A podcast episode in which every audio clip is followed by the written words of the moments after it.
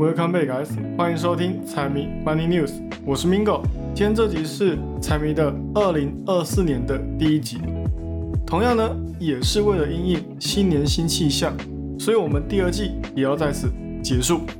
以后我们就不说集数，就只讲年、月、日，这样子大家也比较好追踪我在哪时候说了哪些话，这样子在回听的时候才可以比较好比对当下的局势变化。那今天呢，因为市场也才刚开盘嘛，台股跟美股都因为元旦的因素而休市一天，所以市场的走势在休假过后都有比较激烈的变动。四大指数在第一天皆是以开低走跌来开启新的一年，其中呢又属纳斯达克跌最凶，科技股简直就是重灾区，灾情非常的严重，举目所及皆是暴跌，加上 PNI 数据异常，经济开始出现疲态，市场才会出现庞大的卖压。那后续短期之内，我们还要注意什么呢？市场会一路下挫吗？接着特别关注一下七大权重里面跌最多的苹果。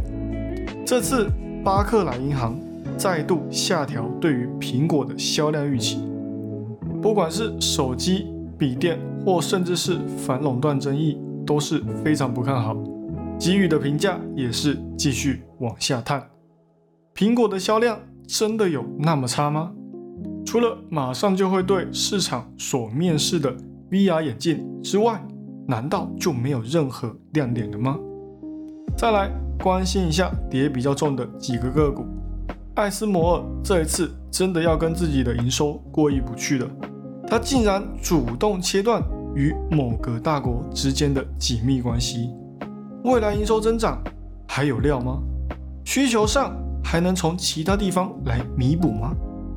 最后的话，电动车特斯拉跟 Rivian，还有中国的比亚迪，他们的交付数据都相继公布，表现有高也有低，股价有暴涨也有暴跌。在数据里面，我也找到了一些对于特斯拉不利的因素。未来在中国市场，恐怕特斯拉会越发无力。究竟会不会把降价策略再次的搬上台面呢？比亚迪强势攻占市场，是不是对于特斯拉在中国市场有很大的危机呢？他们又要如何防守呢？好，那我们就废话不多说，直接开始今天的节目。首先，一样是我们的大盘优先，市场在新的一年第一天就带头下跌，纳指下跌百分之一，大型权重股抛售潮猛烈。当然，也不是所有的个股都在下跌，像是医疗保健，在加息确定结束之后就开始奋起直追，在昨天整个板块又开了一点七六的好成绩，这一点跟我们台股是有点像。只要市场现在并没有什么好涨的，资金呢就会开始涌向医疗保健、生技这些个股里面去，再加上大家。应该都还知道，在元旦当天，日本发生了大事吧？规模七点六的大地震可不是开玩笑的，后续需要的医疗资源肯定会相当的庞大。那我们跟日本又是友好国家的关系，台湾呢，相信过不久就有可能会有一波资源运送过去。那医药呢，绝对是里面的重中之重。所以生计在这几天。乃至接下来一到两周，都有可能会是台股重点照顾对象。好，那我们稍微讲了一下日本的事情了，但是我们还是希望哦，他们能在这一次的大地震中坚持下去，把伤亡数量降到最低。新的一年第一天就发生这样的事情，还真是有点让人难以释怀。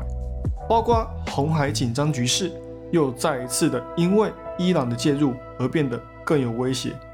原油呢，也有可能会因为这样子而再一次的飙升。但是我们讲这些事情，只是想要跟大家讲说，不要忽视外在因素，重点还是要放回到市场里面上。那刚刚开头说到的 PNI 异常，这一次十二月的 PNI 中值在昨天也公布了，市场预估会跟十一月一样大幅增长，结果没有想到，仅过一个月就不涨反跌，开始出现经济萎缩的形态。那新年走势下跌，是不是之后也会持续往回走呢？那整体来说呢，以短期来讲，的确如此，因为前面涨了那么多，你爬山爬累了也要休息，市场呢也是一样的道理。情绪不会一直保持高昂，总会有人进进出出，只是跌到哪里，哪里又会有支撑，这可能就要像我之前说的，谨慎入场，谨慎观望，因为空头现在才刚冒头，到现在都还是因为超买讯号以及获利了结的卖压居多，所以这里的下跌呢是肯定会发生的，那唯一不确定的只是什么时候。会发生而已。那本来这个技术性就是要回调来继续调整。目前需要注意的就是市场的进出场策略有没有因为这个卖压而改变。像是刚刚说到的医疗保健，会不会在后续成为另一股风潮？这也是我们需要去关注的。而这几天大盘的方向还需要多观察几天呢，因为要看看接下来是否是真的要往回踩。那就算往回踩了，其实也是好事，因为跌下来才有机会入场。后面市场休息够了，降息开始介入，选举年效应开始出现，就只是看你买的高买的低了。至于大盘要看到暴跌或者是超大的利空，恐怕就比较困难了。但是也不要看暴涨，因为今年的大盘 EPS 也只有百分之十二。暴涨要出现，还是需要一点契机。那总之呢，这里跌一跌哦，也不完全是坏事。跌到超卖的时候再买进，也总比在超买的时候进场还来得更好。那讲完新年的大盘情况以及之后的走势看法，我们就要来讲一下个股的表现了。前面有说大型权重，尤其是科技股也都纷纷下跌。那这七大权重里面跌最多的就是苹果，但是苹果不单单是因为大盘下挫它才下跌，而是因为苹果本身它又被下套的关系，它被巴克莱银行的分析师下调了手机跟笔电的销售预期，而目标价的话也被小幅下调了一块钱，虽然不多，但是也因为下调的关系，评级也从持有。变成减持，也就是减仓的意思。那现在呢？他们对于苹果的目标价也定在了一百六十块的价位。如果按照他们的看法，今年苹果下跌百分之十五已经是板上钉钉的事情了。去年十一月的涨幅，代表说在今年都会给吃回去。至于销量下降而影响的业绩疲软，其实也不完全是因为这个原因才让市场。挂低价来抛售，像是在去年年末的时候，公司有大型回购的涌入，才让股价不断往上涨。而现在呢，则是因为回购结束了，所以涨势不在。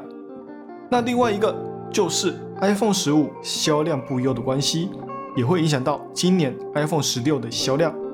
但是我觉得这些对于苹果来讲都不是最大的威胁。他们最大的威胁呢，是在于苹果的服务端上面，那个才是最紧急的事情。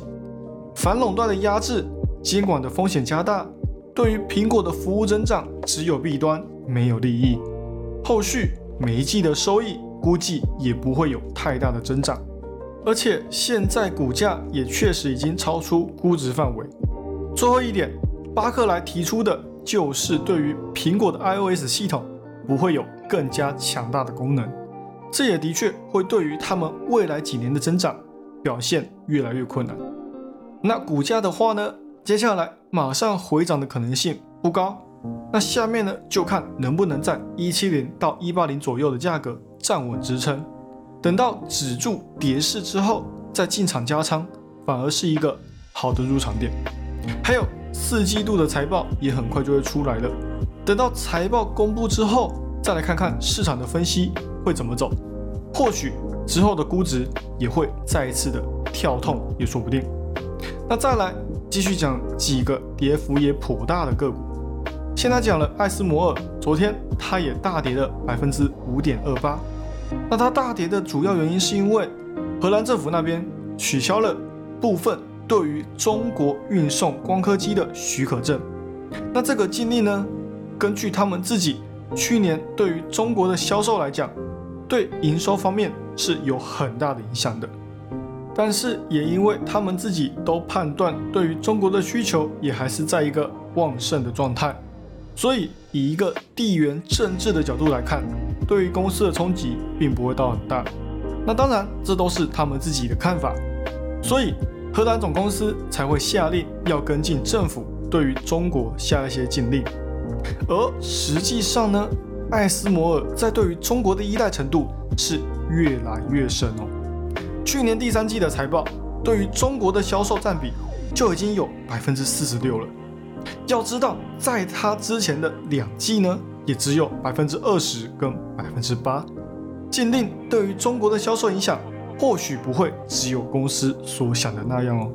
昨晚的股价的反应，就是市场给出的答案，连公司预期都跟着下调到一个负增长的状态了。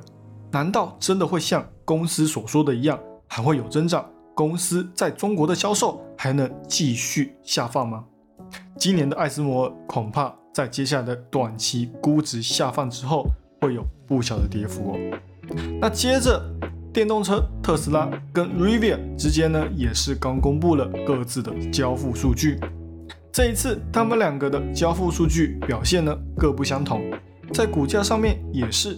那他们两个，我就先来讲一下。表现这一次比较好的特斯拉，这次第四季在生产跟交付上面都是同比增长，跟市场预期相比更是击败预期。那卖最好的 Model 3跟 Y 呢，交付数量也是最多的，两个加总起来就有四十六点二万辆，而总交付数量呢只有四十八点五万辆，所以在需求上面是真的不用太担心。去年的一百八十万交付目标也是轻松达标，但是呢，也因为交付数量是刚好达到目标，并没有像之前一样大举超过预期的情况相同，所以在股价上面才没有太大的表现。而华尔街呢，也有他们另外一个看法，那就是中国的比亚迪交付数量实在是太亮眼了。它这次第四季的交付数据总共交付了五十二点六万辆，击败了特斯拉。全年的交付数量又超过了三百多万辆，远胜特斯拉的一百八十万辆。自然呢，就显得特斯拉暗淡了许多。只是因为他们的主要市场也还是在中国，所以股价的表现基本上还是跟中国的经济情况脱不了关系。后续呢，还是要看。中国的购买力道强不强劲？因为买电车的补助政策呢，这项政策并不会一直执行下去，总会有撤回的那一天，到时候销量肯定会受到一点影响。但是光是看特斯拉跟比亚迪呢，就认为其他电动车业者表现也很好，那就大错特错了哦。因为 Rivian 它这一家小型的车厂呢，表现就不怎么好了。它的交付数据是成反比的增长，股价呢也因此大跌了百分之十。那当然，它只是一个小型车厂，所以交付上面还是逊于其他大厂。而特斯拉可以在高利率的环境之下完成原定的增长目标。未来如果实施降息，对它来说或许也会是一大利好。利率的下降可以进一步刺激民众的消费。只是它旗下的车款在现今的市场呢，也已经成熟起来了。最新的低价款跟 Model Y 的新改款 SUV，还有最新就要出的电动皮卡 Cybertruck，在短期之内也不会很快就成为特斯拉的巨额增长点。在中国的情势也在加剧白热化。现在华为、小米、往日电子市场的佼佼者。都加入了这个群雄争霸的环境，特斯拉现在已经被比亚迪压过一头了。就算他们的背后都有政府在推波助澜，特斯拉的境地也还是十分危险。另外，还有因为通胀削减法案的关系，特斯拉有些车型也已经失去了政府的税务补助，可能特斯拉还会在今年再一次的进一步的降价，来推动更高的销量。所以接下来份额被瓜分，真的只是早晚而已。未来呢，要观察特斯拉，还需要特别关注它在中国的布局以及销售的影响。最后呢，这礼拜还是有很多的重要数据会公布，尤其是十二月的非农报告，在星期五晚间就会公布。联总会接下来会怎么做，有很大一部分还是要在非农身上。还有明天的联总会会议纪要也是非常的重要，就算已经不打算加息，还是要注意一下联总会什么时候才会正式进入降息的步伐。